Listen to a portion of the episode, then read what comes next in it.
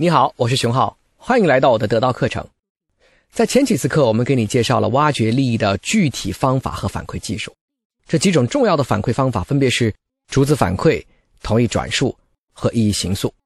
其中，逐字反馈和同意转述都是试图了解对方真实的想法，而最后一种意义形塑，则是想在谈判局势中带领话题的方向，从而引导意义的形成，让对方忘了他自己到底是什么意思。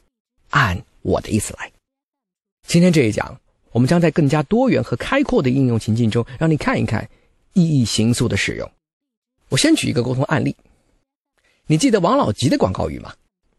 王老吉的广告语叫“怕上火，喝王老吉”。你觉得这个广告如何啊？如果这个广告好，它到底好在哪里啊？我停顿几秒钟，让你思考一个凭借自己的直觉和经验。形成的初步答案。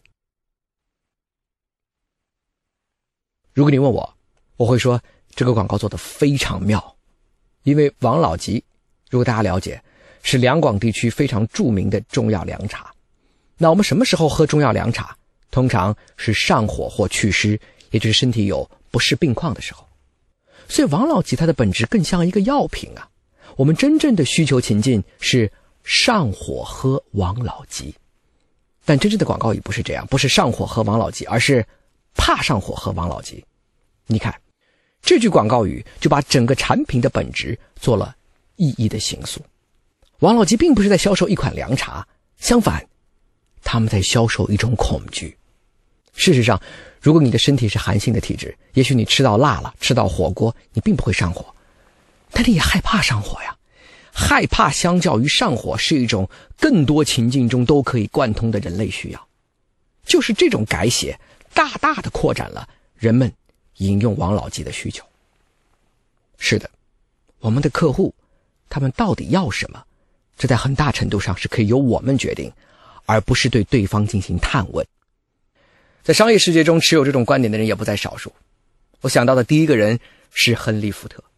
亨利·福特曾经骄傲地说：“我们不做用户调查，我不去了解用户所谓的真实需要，因为如果你去问我们的用户说，福特公司的用户，你们需要怎么样的出行工具呀？用户会告诉你，我要一辆更大的马车。无独有偶，乔布斯也并不是那么在意用户的需要。他说，我们不需要从用户那里去了解如何去设计一款手机。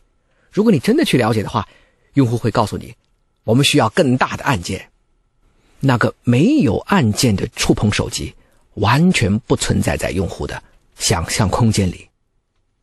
到这里，你应该能够明白，异形塑在谈判当中的使用，它不是去了解对方的诉求，相反，它要从零到一的去创造、去凝固、去建构对方的需求。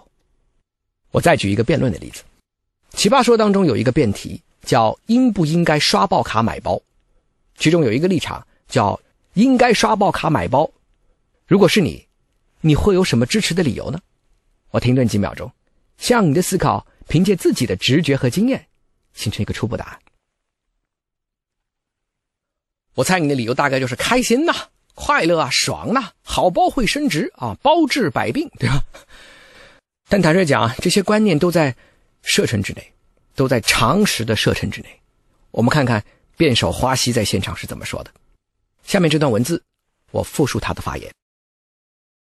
我们今天在讨论的是，人应不应该在自己还没准备好的时候，去为自己真正喜欢的东西付出一些代价？我觉得是应该的，是因为人生最吊诡的地方在于，你非常心动的时候，往往都是你还没有准备好的时候就遇到了。当你准备好了一切，你却再难找回那个心动的瞬间了。所以贵的并不是这个包，是我心动的那个时刻。我小时候呢，特别喜欢看《美少女战士》，当时就特别想收集起一套《美少女战士》的 DVD。但是作为小学生，我没有那么多钱，我的钱都拿去买练习册了，然后每天认真学习，我就错过了那一套《美少女战士》DVD。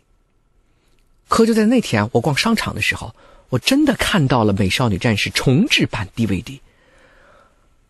可我站在那个时候，我再也找不回小时候的那种冲动了。我不想把它买回家。因为我现在可以看到更多好看的东西。我在未来的时间里还会挣到更多的钱，但我不确定的是，我还有多少次像曾经那样动心。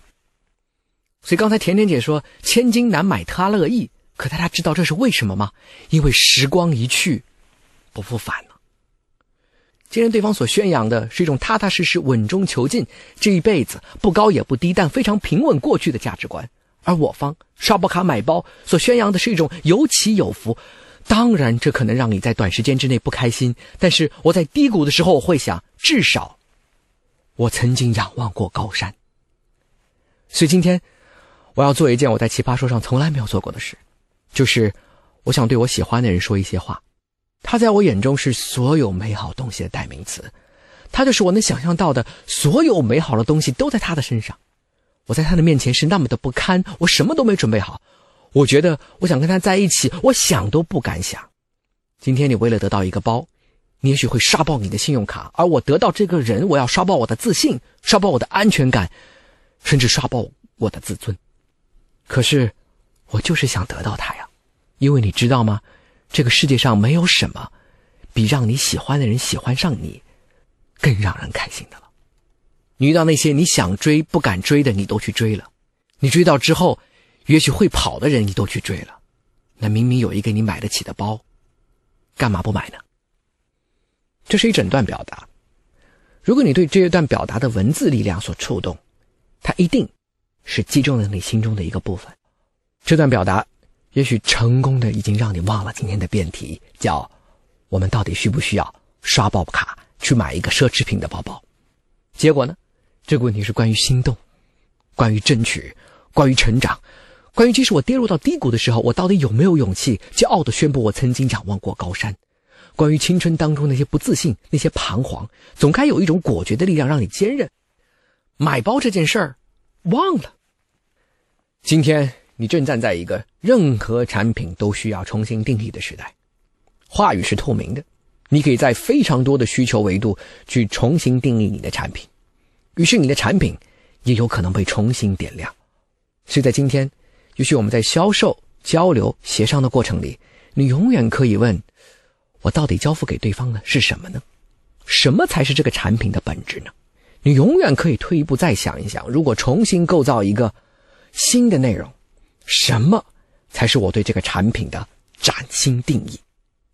我们总结一下：第一，意义形素可以运用，是因为语言是透明的，话语的意思不像白纸黑字那样简单。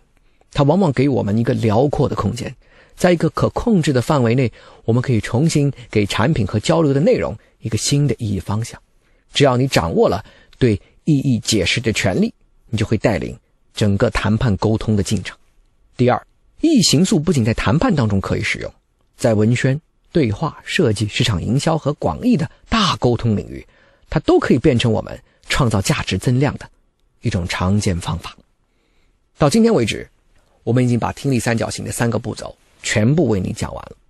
最后，我想嘱咐你一点，在谈判最开始的这三五分钟，请你保持听力三角形可持续的运转。如果听力三角形正在持续的运转，这意味着你正在大量收集重要的情报和有益的信息。当你把信息收集完毕之后，你会突然发现，你好了解对方，而对方并不怎么了解你。如果你把听力三角形这个工具运用到没有功利目标的领域，比方说和家人的沟通，你也一定会收获颇丰。如果你让听力三角形持续的运转，你的父母会感觉你懂事了，你懂得让他们也成为叙述的主人，让他们有机会好好说话。